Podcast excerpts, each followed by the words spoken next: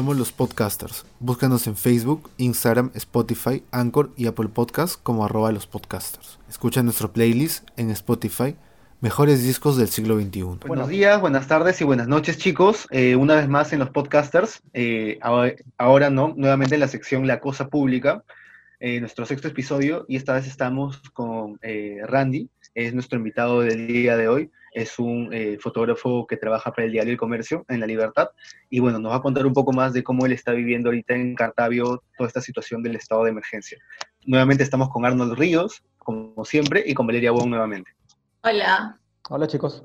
Buenas. Randy, adelante. Este, buenas noches. Ya bueno, nuevamente repetir mi nombre. Mi nombre es Randy. Eh, soy fotógrafo, este, soy fotógrafo freelance. Y bueno, ahorita estoy cubriendo la parte de Trujillo este, para el diario Correo, Grupo El Comercio, ¿no? Eh, que es, Correo, eh, Ojo, eh, Perú 21, Trome, entre otros medios, incluyendo este, un catálogo virtual que es mag.com, que son fotografías de magazine del comercio, también han salido algunas fotos publicadas ahí, ¿no? bueno, yo, mi, habitual trabajo es en Trujillo, pero vine a visitar a mi familia a la ciudad de Cartavio porque acá hay mis padres.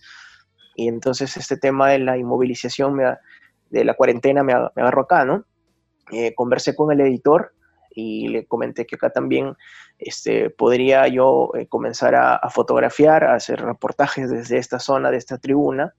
Y bueno, lo, eh, he tenido la oportunidad de, de poder captar momentos muy buenos de tensión, de, personas que estaban infringiendo la ley, este, personas que quizás estaban consumiendo alcohol, entre otras cosas. He podido caminar junto con, los efectivos, con los soldados, con los militares, ¿no? Este, poder acompañarlos en todas las, todas las intervenciones que ellos han tenido. Es una experiencia nueva para mí. Y la verdad es que nosotros bueno, eh, yo digo nosotros porque creo que somos todos los que estamos cubriendo este tipo de, evento, nos han preparado para hacer protesta, nos han preparado para hacer muchas cosas, pero jamás nos han preparado para, para combatir un virus, ¿no? Es un, es un enemigo invisible. yo no sé si la persona que está a mi lado o el que está a mi atrás o delante tiene ese virus y en cualquier momento lo puede contagiar. ¿No? Es, por ejemplo, cuando yo voy a una protesta, sé que la persona que está al frente me, en cualquier momento puede tirar una piedra o cualquier momento puede gritar o no sé. Pero este virus es un enemigo invisible y estamos corriendo bastante riesgo.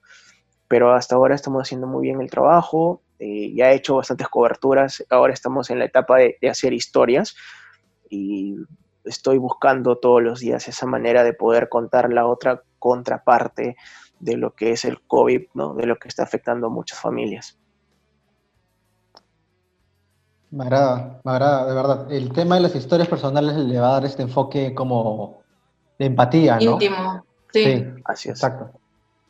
Es mucho más humano, eh, no solo fotografiar personas como aisladas dentro de la situación, obviamente, sino también quienes están eh, padeciendo este virus que ya se hace tangible en sus en su día a día, ¿no? Como en su economía, en su relación con sus familiares, en su relación con el barrio y eh, bueno, más o menos te quería preguntar un poco sobre el protocolo. Bueno, tú estabas comentando que recorrías también los espacios con policías y militares. ¿Cuál es el protocolo para, para fotografiar, para acercarte? ¿Tú cómo te proteges, digamos, también? No sé. Bueno, este, en el tema de protocolo, nosotros tenemos un pase de tránsito, ¿de acuerdo? Que tenemos que mostrar siempre al comisario de la, de la policía, de la comisaría, el encargado, o al teniente que viene del batallón de, del ejército.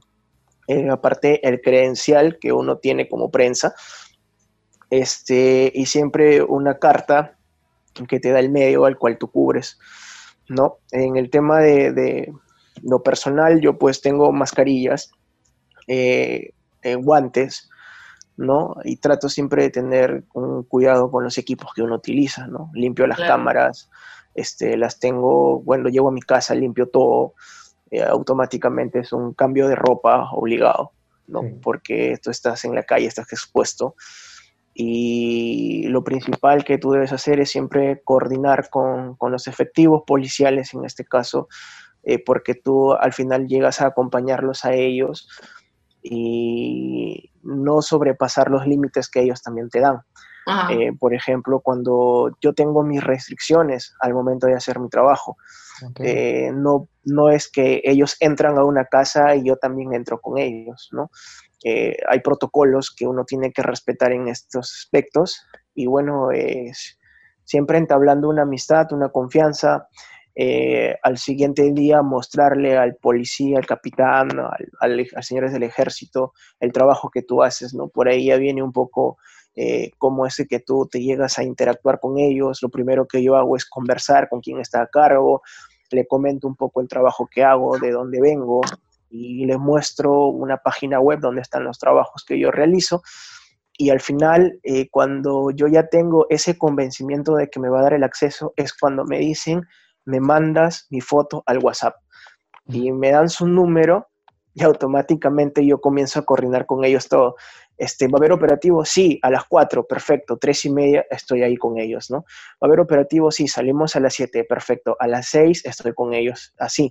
Entonces, cuando tú tienes esa confianza, ya llegas a, que ellos solitos te van avisando cuando es que tú tienes eh, las posibilidades de acompañarlos, ¿no? Y también es que ellos te dicen a que no te expongas mucho, porque muchos de ellos están, este, ahorita he visto noticias que hay policías que están siendo contagiados, ¿no? Por el tema del COVID. ya fallecieron ellos también, se están cuidando.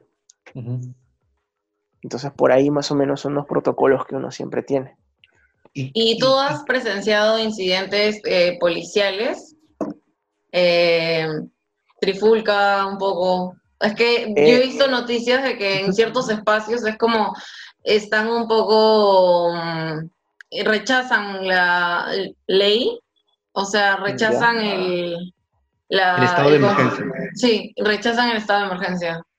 Bueno, en sí, créeme que yo he visto, bueno, o he escuchado a, militares eh, de, no sé, de una edad de, 60 años, 50 años, 40 y tantos años, adultos, ¿no? que mayormente son los, los, este, los técnicos, por así decirlo, en los rangos que ellos tienen, este, y los cabos son más jóvenes, y escucho a los técnicos que a las familias les dicen o les ruegan de que entren a sus casas, y muchas veces las familias este, en un tono muy áspero, desafiante, son los que caso omiso hacen, ¿no? Entonces eh, les hablan una, dos, tres, hasta créeme que cinco, diez veces y estas personas no hacen caso y es cuando muchas veces se tiene que utilizar la fuerza. Eh, la policía de igual manera, he visto gente que insulta a la policía, agrede físicamente a la policía, ¿no? Entonces eh, los efectivos lo primero que hacen es este, inmovilizar a la persona al suelo, a veces esposarla si es necesario, y luego llevarlo a la, dependencia policial más cercana, ¿no? Eh, pero no no bueno, yo no he visto, de mi parte no he visto agresión por parte de la policía como abuso de autoridad que muchas veces dicen, no he visto hasta ahora y si lograría verlas, pues créeme que yo como fotógrafo tendría que documentar porque es una denuncia también. Entonces, yo sí lo haría, pero hasta ahora no tengo esas imágenes porque no las he presenciado, ¿no? Las veces que he salido con ellos no he visto ese tipo de agresión. Lo que sí he visto es que el pueblo, la gente, eh, son muy, muy, muy ásperos y muchas veces llegan a tener un conflicto verbal o físico con, la policía o el ejército. Y, en el caso de la policía, Randy, eh, ¿tú cuáles crees que son las principales, se podrían decir, mm, ¿Qué le faltaría a la policía en cuanto a la protección para salud, la protección sanitaria y en cuanto a protección, tal vez en este caso, por ejemplo, no hay muchos videos en donde parece que no hubiera un procedimiento claro para reducir a, la persona que ataca o que entre varios quieren atacarlo y este se... O sea, como que hay mucho desorden en el, en el proceso. No sé, coméntame un poco eso si, si lo eh, conoces. Bueno, créeme que, que, yo he visto que, no sé, hay muchas personas que no, entiendo la manera de pensar de varias personas, créeme, porque eh, sacan un celular y lo típico que hacen es filmar, ¿no? Cuando hay, una, hay un momento de, supuesta agresión, filman y le dicen, bueno, te vamos a denunciar, le dicen así al policía como una manera de amenazar. ya te tengo grabado, te vamos a denunciar, pero solamente graban el momento de que a la otra persona la están este, poniendo las esposas, pero no graban desde el momento de que quizás se puso agresivo, ¿no? Claro. Entonces, eh, muchas veces conversé con efectivos policiales y tienen mucho temor a veces a, a, esas denuncias que la gente puede hacer, a los escándalos que la gente puede hacer, porque yo he visto cuando terminaban los operativos, las comisarías o la comisaría en este caso, este, afuera, familiares de los detenidos gritando, insultando. Hubo una agresión a una efectiva policial que también las mujeres de familiares de una persona X agredieron a una policía, este, le, le, rompieron, si no me equivoco, la camisa que estaba puesta, oh. agresión física, ¿no? Eso fue denunciado, eh, los medios locales denunciaron eso, entonces como que eh, el policía se restringe quizás mucho en, en, en, ese aspecto por tantas cosas que se han visto, ¿no? Eh, pero hay de todo. Hay policías que son un poco más tranquilos, un poco más calmados, como que hay policías que sí no aguantan nada y de frente pues reducen a la persona en un 2x3, ¿no? Eh, creo yo que ellos lo que están haciendo es cumpliendo la labor, porque nadie sabe lo que los policías también están pasando. Eh, dentro de las comisarías, pues créeme que lo primero que faltan son camas eh, o espacios donde ellas puedan, donde puedan ellos este, descansar, ¿no? Porque están durmiendo en, en zonas muy reducidas y amontonados. les está faltando el, el, tema también este, de lo que es más mascarillas, guantes, entre esas cosas, ¿no? A ellos sí les falta eso bastante.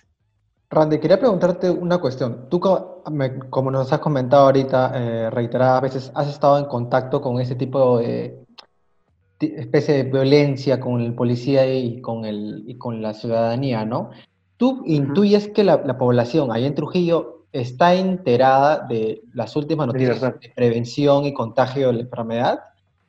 Te pregunto esto ya que eh, conozco mucha gente mayor acá en Lima antes de que pasara esta cuestión de, de, del aislamiento, que me comentaban, no, me decían esto, no quiero enterarme mucho sobre el tema porque me causa pánico, me causa miedo, ¿no? Entonces han quedado con esta información desactualizada, ¿no? De okay. la prevención o transmisión del virus. ¿Tú crees que la gente está enterada de lo último? Eh, creo que ahorita, en, en, esta etapa, a esta altura, en esta semana que está pasando, he visto que ha reducido mucho la cantidad de detenidos, ¿no? Eh, eh, no me llena de orgullo saber que en la libertad es el número más alto de detenidos a nivel nacional, ¿no? Eh, primero está la libertad y luego está Lima, y Lima es mucho más grande que, que la libertad como para tener esa cantidad, ¿no? Eh, creo que ya la gente se está enterando de a pocos, quizás también era por un tema de, de pensar que no, no era algo tan grave, lo veían muy a la ligera, pero esto también para, bueno, yo creo que eso ha sido algo que a la gente le hacía como, por decir, a ver, ¿cómo te lo puedo explicar?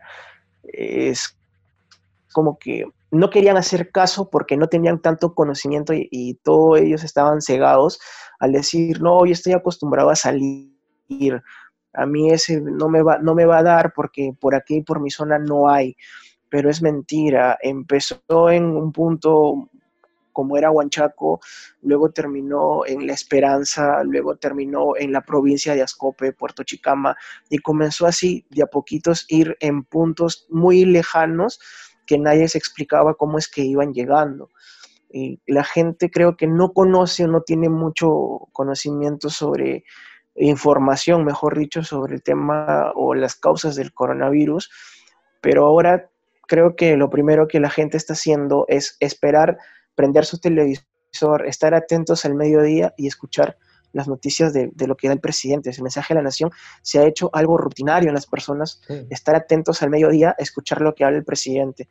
Créeme que yo tengo 30 años de edad y en estos 30 años y el uso de razón que yo tengo, nunca he visto hablar a un presidente de tan manera tan seguida como ahora está pasando y nunca he visto a la gente tan enganchada a un mensaje de la nación como ahora lo tienen a partir del mediodía.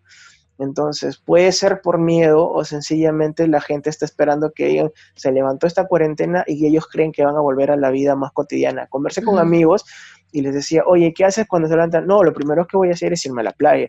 No, lo primero que voy a hacer es irme a un restaurante, es irme a una discoteca, no sé. Pero ellos no saben que la vida, creo yo, pasando esta cuarentena no va a volver a ser igual. Vamos a tener muchas restricciones. O sea, eh, es algo que nos va a limitar demasiado. Y eso la gente no está entendiendo, ¿no?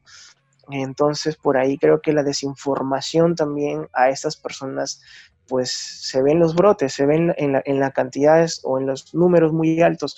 Eh, sé que jueves y viernes va a ser este, inmovilización total para todo el Perú y Dios mediante, pues bueno, la, la, gente acate esto y no se llegue a encontrar personas, porque sería muy triste ver 100, 200 personas que no hayan hecho o hayan hecho caso omiso a lo que ha dado el gobierno entre jueves, entre 9 y 10, jueves y viernes, y que sean de la libertad. Sería muy triste nuevamente. Sí, otra cosa que te quería preguntar, eh, ¿ves a compañeros eh, de fotógrafos, fotoperiodistas eh, involucrándose? ¿Colectivos, mm. organización barrial, tal vez? bueno, en esta zona a mí me ha tocado trabajar con la prensa local. Mm, ya mis compañeros se encuentran directamente en Trujillo, tengo compañeros en Lima también y en otros lados como es Piura, este, y sí se están organizando. Eh, he visto colectivos que están promoviendo que los fotógrafos hagan fotos de su cuarentena en casa, que me, es muy paja eso de ahí, de verdad. Este, he visto que, la Asociación de Fotoperiodistas del Perú también está organizando mediante su hashtag eh, fotógrafos en cuarentena, este, una iniciativa de que el fotógrafo también sea un comunicador más y decirle, oye, mira, esto está pasando, yo tengo una persona de la tercera edad eh, en, mi casa y la estoy cuidando como si fuera un niño en, este, en esto de acá. Y nada, tú también tienes algo muy valioso en tu hogar, pues cuídalo, ¿no? Y eso he visto que los fotógrafos sí se están sumando, eh, los, los comunicadores, sea reportero, sea fotógrafo, este, prensa en general, están también corriendo un riesgo muy grande, están muy propensos al contagio, ¿no? Eh, son las, podríamos decir que ellos también son personas que van en primera fila para poder llevarte la información que tú estás viendo en tu televisión. Si tú te das cuenta, los números de contagiados y son imágenes que se ven en toda la televisión a nivel nacional, pero son detrás de esa cámara hay una persona de carne y hueso que se está exponiendo. ¿No? Entonces también por ahí nosotros sabemos el riesgo, pero esa es nuestra chamba. Nuestra chamba es informar, porque si nosotros no salimos, nadie nos puede contar qué es lo que sucede afuera. Y, en este caso, en este contacto con, la gente, eh, ¿tendrás alguna historia eh, que te haya parecido particularmente como para compartirla o, o, has tenido la oportunidad de compartir alguna historia que has encontrado y conseguir una ayuda, de repente alguna eh, persona en condición vulnerable, alguna persona anciana. Claro, este, justamente hoy he terminado de hacer una, chamba, eh, que es una familia que apellida Sánchez, tiene mi mismo apellido, eh, que son una familia circense, viven del circo, ¿ya? Y esta familia, justo el día que iba, que lanzaron el tema de la cuarentena, esta familia ya se iba a trasladar a otra localidad ¿Y qué sucede? Eh, que se han quedado sin poder trabajar, eh, se han quedado sin ningún tipo de ingreso, no pueden irse a ningún otro lado porque no, no hay salida y están viviendo de la caridad de las personas que viven alrededor del circo. Es un total de 15, de 15 personas, esa familia, el mayor de todos, el señor eh, Leonardo Sánchez, este, tiene 70 años y dentro de esos hay niños de 2, 5, 7, 9 años ya y ahorita ellos son las personas más vulnerables que yo he podido encontrar. He hecho un fotoreportaje de ellos completo eh, y me ha dado mucha pena que me he sentido muy conectado con ellos y a Dios gracias se ha podido conseguir ayuda mediante unas fotos que hemos podido hacer. Entonces estoy llevando eh, con la empresa azucarera de Cartavio, bueno, he contactado con la jefa de imagen este, y les he podido conseguir un donativo, ¿no? Mediante la publicación que salió en correo, este, he mostrado a muchas personas, ¿no? Y les he dicho, esto está sucediendo. Y, la, y cuando yo voy al circo, el, dueño, de la el dueño del circo, eh, el, el, papá de todos, por así decirlo, este, me cuenta que ellos ya no saben qué van a hacer, porque si no tenían el circo podrían salir a vender este, sus manzanas con dulce, algodón, lo que es típico, ¿no? Pero ni siquiera pueden salir de esa zona, o sea, de sus, de sus alrededores que han marcado, que siempre ponen, su carpa está completamente, ya, ya desarmaron todo, están viviendo en, en algunas carpitas individuales que ellos tienen, este, ha estado lloviendo frecuentemente y no sé, cómo es que ellos están pasando esa penuria, ¿no? Entonces, que tú ves, por ejemplo, detenidos, eh, policías, ejército, no es, pero sí es una historia que de una u otra manera está involucrada con esta cuarentena, con lo que es el COVID. Eh, también estoy buscando este, una de las poblaciones más vulnerables, que son las personas de tercera edad y que no han recibido una pensión. ¿no? O que no están dentro del programa Pensión 75 o, o que no están o que no han recibido la, ayuda del gobierno. Quizás por ahí hay alguna que tengo que, ir a hacerle un fotoreportaje, ¿no? Y igual, los fotoreportajes son, publico la nota, sale en el periódico, sale en la web y automáticamente se gestiona ayuda. Porque creo que eso sería lo, al final ese es el camino, ¿no? Gestionar la ayuda. Vaya, es genial que, que, aparte ¿no? de informar, sirva como un vehículo para poder ayudar a, quienes más lo necesitan en este momento, ¿no? Sí, claro, o sea, es, es poder llevarles ayuda y, no, no, o sea, uno no hace su chamba como para que te aplaudan o como para que, oye, qué buen trabajo o oye, qué buena foto, ¿no? jamás. Se hace porque esa persona que tú ves este, necesita tu ayuda y qué mejor hacerlo que con una fotografía, que es lo que a uno le gusta. Y en ese momento, eh, cuando llega la, ayuda, pues le dices a la persona, pude conseguirte esto, espero que lo aprecies mucho y sea muy valioso para ti en este momento que tú necesitas. Y el agradecimiento es de la otra persona es el mejor regalo, mejor premio que te puedan dar. La vida en dignidad, digamos, ¿no? Sí. Eh, mira, Randy, eh, quisiéramos terminar eh, esta, esta, este episodio con, con una opinión personal tuya. Tú que has estado en contacto con, con, tus colegas, también con toda esta información que, constante que está viendo sobre este, esta crisis sanitaria del, COVID-19, ¿tú crees que el presidente Vizcarra podría añadir más días de aislamiento? Eh, la línea o la curva eh, se está yendo hacia arriba. Ya estamos en una cifra de 2.000, eh, si no me equivoco, 2.000 y tantos en casos de infectados. Esta semana el ministro de Salud dijo que iba a ser la más crucial de todas, o sea, la más, la más importante, ¿no? Que todos deberíamos estar en casa. Pero pese a ello, he visto fotos de colegas en Lima que han captado aglomeración muy, o sea, una aglomeración muy, muy marcada de personas, sin respetar el metro de distancia, este, que han estado en fiestas, o sea, es penoso, es penoso que por más pequeña que sea la cantidad de población, eh, no escapan de ser vulnerables o no escapan de ser portadores del virus. ¿no? Y esas personas tienen familias y esas familias tienen conocidos y esos conocidos así. Es una cadena si es que en esta semana hasta el sábado o domingo no logramos reducir esa curvita, eh, lo más probable es que sí se dé. Ecuador o Colombia, si no me equivoco, lo han hecho hasta el 24-26. Lo más probable es que aquí también hagamos lo mismo.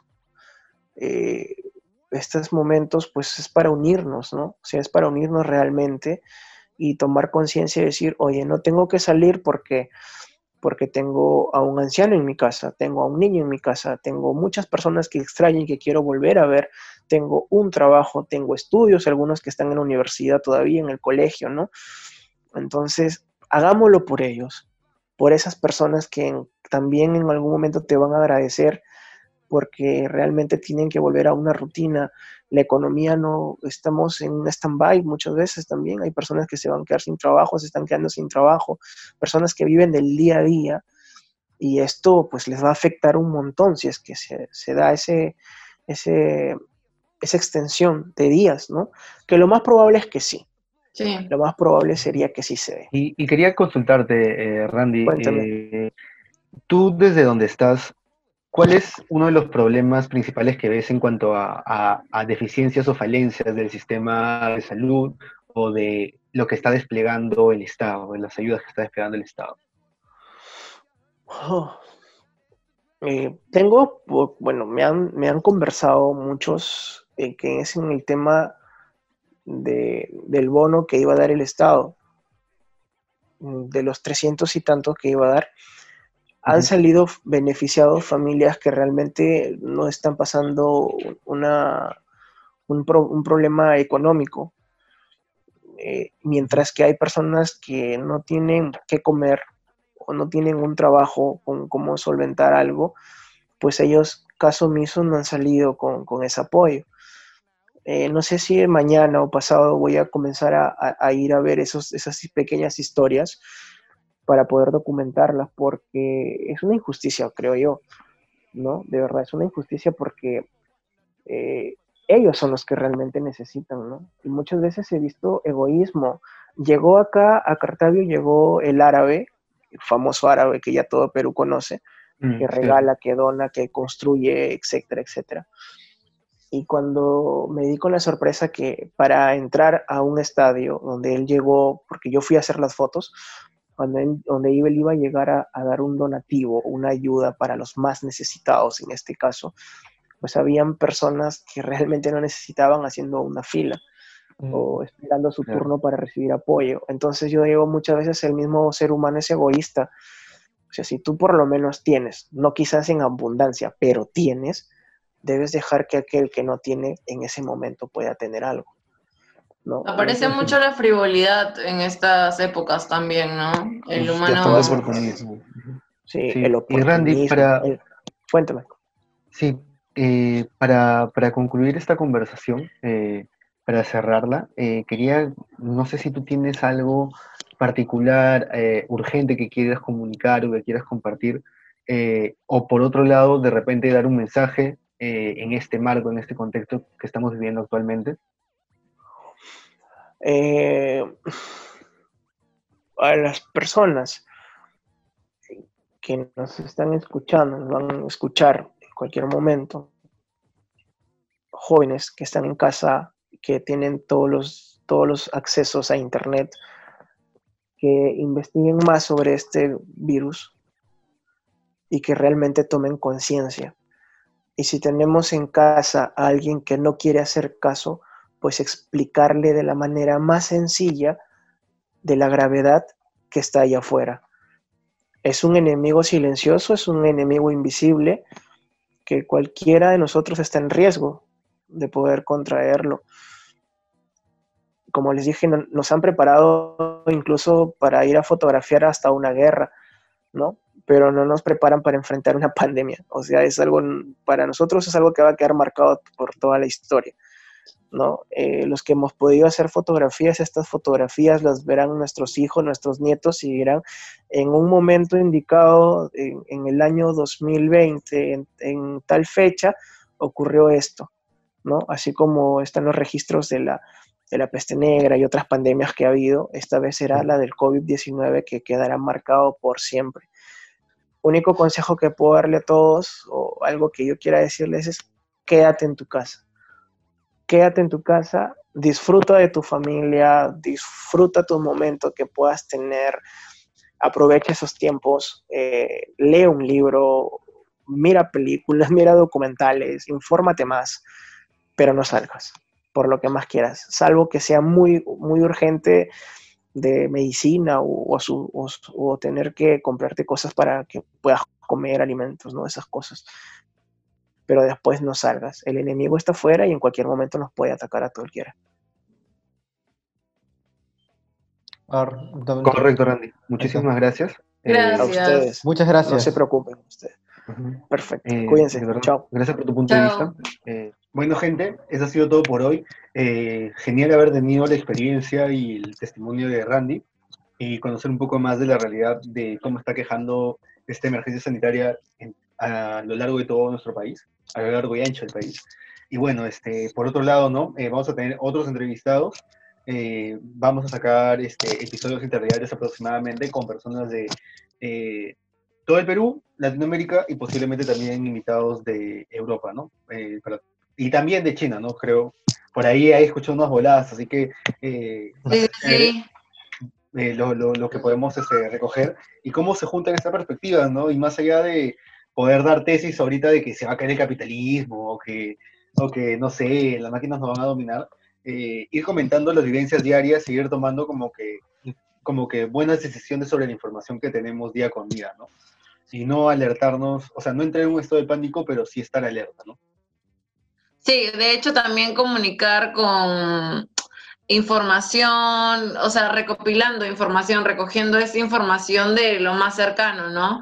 Y estos comunicadores que nos están apoyando y artistas también eh, van a ayudar mucho a que tengamos un mejor panorama y comuniquemos un mejor panorama a los peruanos, ¿no?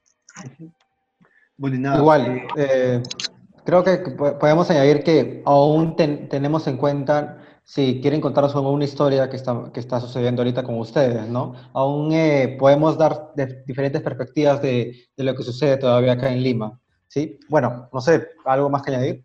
Eh, bueno, nada, que nos envíen sus mensajes y por otro lado, ¿no? Que si están interesados en el otro, en el otro ámbito que, que explore los podcasters, que es eh, lo de la música, eh, vamos a tener pronto un especial sobre cómo afecta la música, cómo está afectando eh, toda la situación del COVID a la industria musical. Y por el otro lado también vamos a tener, tenemos los episodios acerca de neopsicodelia, post-punk, pop-punk, X, X género. Industrial. Hip hop. Ah, y ahora se vienen algunos, algunos este, capítulos acerca de de algunos géneros interesantes y de Europa del Este, así que va a estar, va a estar interesante la cosa. Sí, sí, sí. Aguante Europa del Este. Sí. bueno, ese es el final del episodio. Eh, eh, recuerden que pueden seguirnos en Spotify, Apple Podcasts, Deezer y toda esa cuestión. Y también en nuestras redes sociales, Facebook e Instagram. Instagram. Síganos en todos lados para estar actualizados. Sí. Síganos. Adiós.